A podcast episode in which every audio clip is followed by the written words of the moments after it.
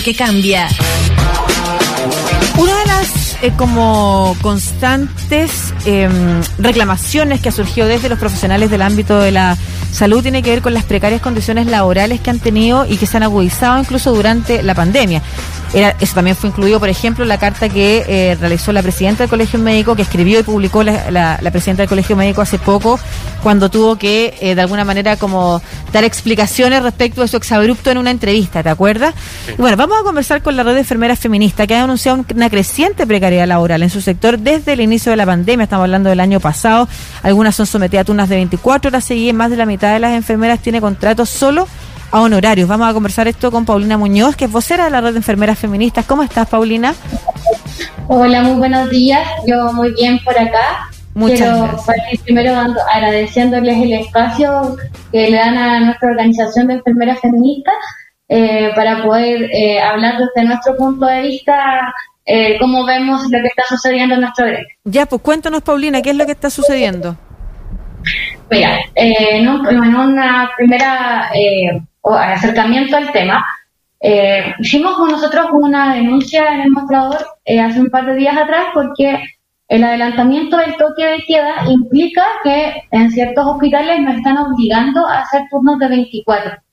En el inicio de la pandemia esto se hizo así, obviamente también por el tema del toque de queda y además por la falta de personal. ¿ya? Entonces, ya llevamos un año con pandemia, luchando en primera línea contra esta enfermedad, con sobrecarga laboral, porque en muchos lados no tenemos la cantidad de enfermeros que se necesitan, por tanto hacemos turnos extras a los que ya tenemos que hacer, y además los pacientes COVID no son pacientes que sean de fácil manejo, entonces mm. son turnos que ya son matadores, entonces además después de año de estar peleando contra el COVID, que nos obligan a hacer turnos de 24, en, ciertos hospitales además con condiciones que son paupérrimas, en donde tengo compañeros que tienen que estar durmiendo en el suelo porque no hay residencia, porque si ustedes no lo saben, en la ley de, em, de los hospitales, los únicos que tienen derecho a tener residencia son los médicos. Todo el resto del profesional de salud no tenemos derecho a tener residencia porque se supone nosotros no hacemos turnos de 24 y tenemos pésimas condiciones laborales. Además de eso, implica también un riesgo para la población, porque imagínate tú con qué calidad de atención voy a estar yo atendiendo después de 24 horas a un paciente. Y además de eso, eh, la sobrecarga que nos quieren poner, porque además, no sé si eh, han sabido que estos últimos días salió una idea del MISAL de aumentar la capacidad de enfermera por paciente.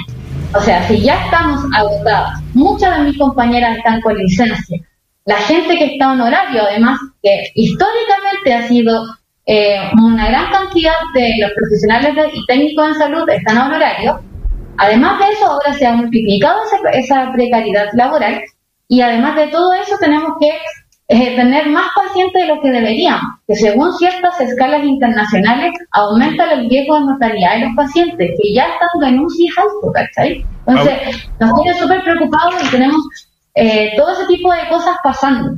Ni siquiera, por ejemplo, podemos tener seguridad para nosotros, porque hacer turnos de 24 aumenta las probabilidades de eh, enfermedades cardiovasculares, enfermedades, eh, trastornos gastrointestinales, problemas de sueño vigilia, que nadie lo va a asumir a largo plazo, lo tenemos que asumir solo nosotras. Paulina. Se supone que la máxima seguridad sería hacer un turno cada, o sea, ocho turnos de noche al mes, que por supuesto eso no se cumple en ninguna parte. Sí, eso, eso te quería preguntar, Paulina, porque tú hablas de turno de 24 horas y la gente no entiende, como nosotros que somos periodistas, claro, nosotros habremos hecho algún turno muy largo por un terremoto, una cosa así, pero no una cuestión constante de 24 horas. ¿Qué significa un turno de 24 horas? ¿Significa que están 24 horas pendientes atendiendo a la gente o hay un periodo de descanso, que si hay una urgencia, ustedes trabajan? ¿Cómo funciona un turno de 24 horas? Ya, eh, gracias por la pregunta. Lo que pasa es que un turno de 24 horas implica trabajar 24 horas exactas. Eso implica, en nuestro caso, que entramos a las 8 de la mañana y salimos a las 8 de la mañana del día siguiente. Como nosotros no tenemos residencia, se supone que en la legalidad, entre comillas, porque hacer turnos de 12 horas tampoco es legal según nuestro sistema eh, de salud actual, pero se ha vuelto como la normalidad, Eh, generalmente nosotros tenemos turnos que se llaman de cuarto turno, que es 12 horas un día, de 8 de la mañana a 8 de la noche un día, y al día siguiente de 8 de la noche a 8 de la mañana. Por tanto, no son turnos de sueño, no es turno que pueda ser de sueño, es turno de vigilia completa, las, las 12 horas. En los turnos de 24, que además, como ya mencionaba, ni siquiera es que le hayan dado la opción a algunos eh, de, los trabajos de poder decidir, oye, si en verdad yo prefiero hacer 24, no, han sido como unilateralmente cambiados. Esto significa que yo tengo 24 horas que estar con el paciente y muchas veces sin lugares ni siquiera en donde me permitan ir a dormir, porque a veces el paciente COVID está tan eh, inestable y tengo además en la UCI de 2 a 3 a veces pacientes que no hay posibilidad de dormir.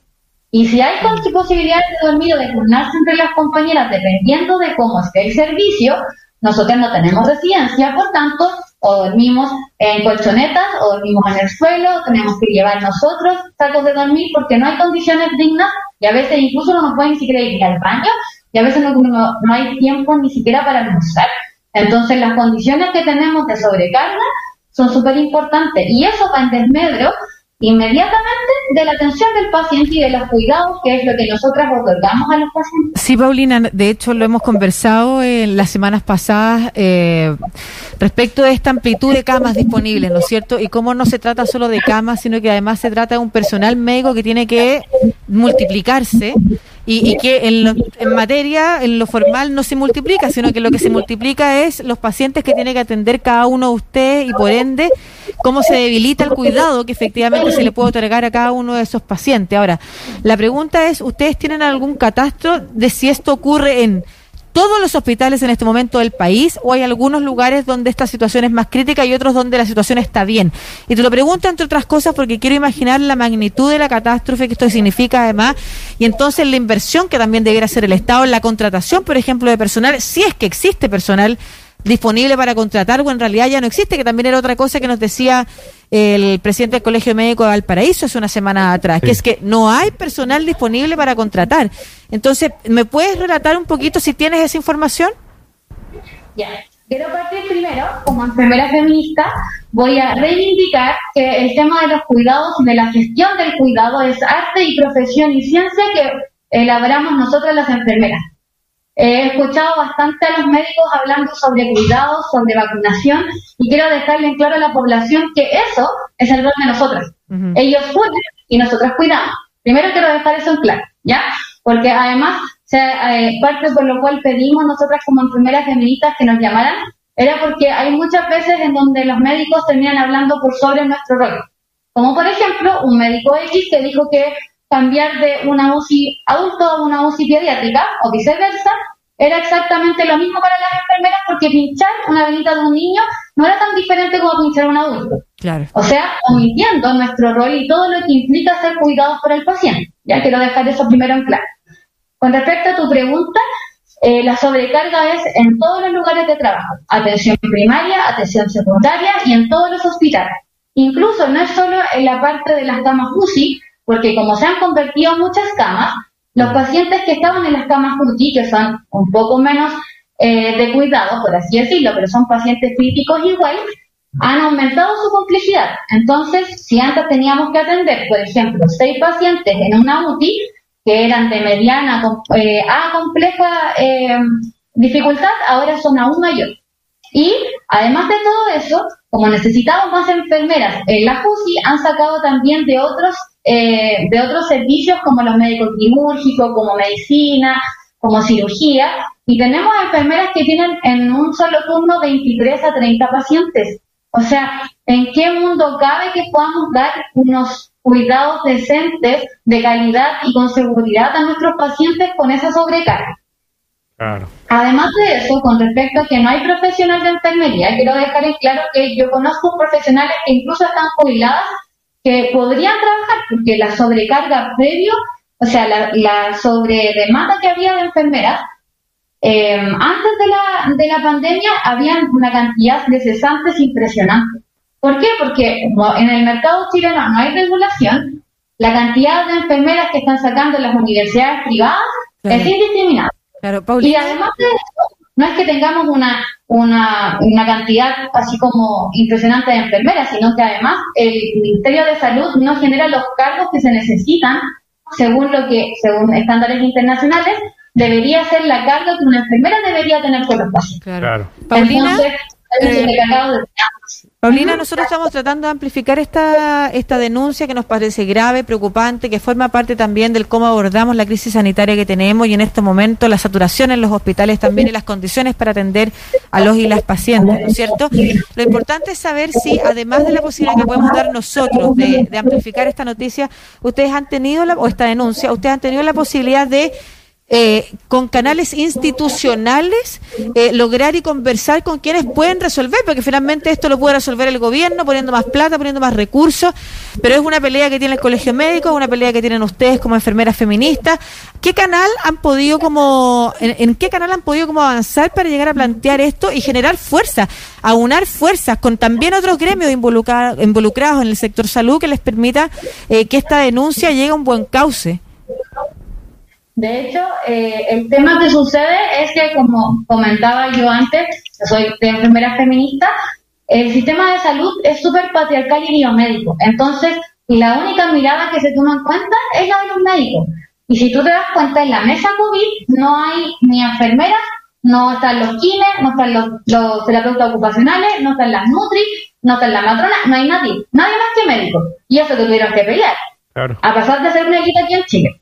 Entonces, eh, hemos intentado por vías no institucionales, porque las veces que la FENACEM, que es la Federación Nacional de Enfermeros, y el Colegio de Enfermería ha solicitado que nos, nos dejen estar en la mesa de salud de COVID, no hemos sido escuchados. Entonces yo llamo a todos los gremios que además el patriarcado biomédico nos llama como profesiones no médicas, mm. llamo a todos mis compañeros que trabajan en salud con nosotras a unirnos para exigir que seamos escuchados en la mesa, porque cada uno tenemos nuestras propias que hacer y labor aparte de la parte de curar. Y además hay una cosa muy preocupante, todas las pacientes que están con incubación y que van a salir de alta tienen que tener una rehabilitación kinésica y una rehabilitación fonoaudiológica. Y eso no se está considerando. Y ellos deberían estar en la mesa COVID para ver cómo vamos después en atención primaria, en atención de secundaria, a, tener, a atender a esos pacientes. Entonces, hay muchas cosas que se están pasando por el hecho de que solo se escucha el estamento médico y que si tomamos en cuenta el gremio, o sea, el gobierno que tenemos, ni siquiera ellos lo están escuchando. Entonces, de verdad que las políticas públicas las están haciendo sin escuchar a los expertos. Paulina Muñoz, vocera de la red de enfermeras feministas, conversando con nosotros acá en Estación Central de Radio USACH, también en Santiago TV 50.1. Muchas gracias, eh, Paulina, por eh, tu tiempo, que te vaya muy bien. Muchas gracias a ti también. Saludos.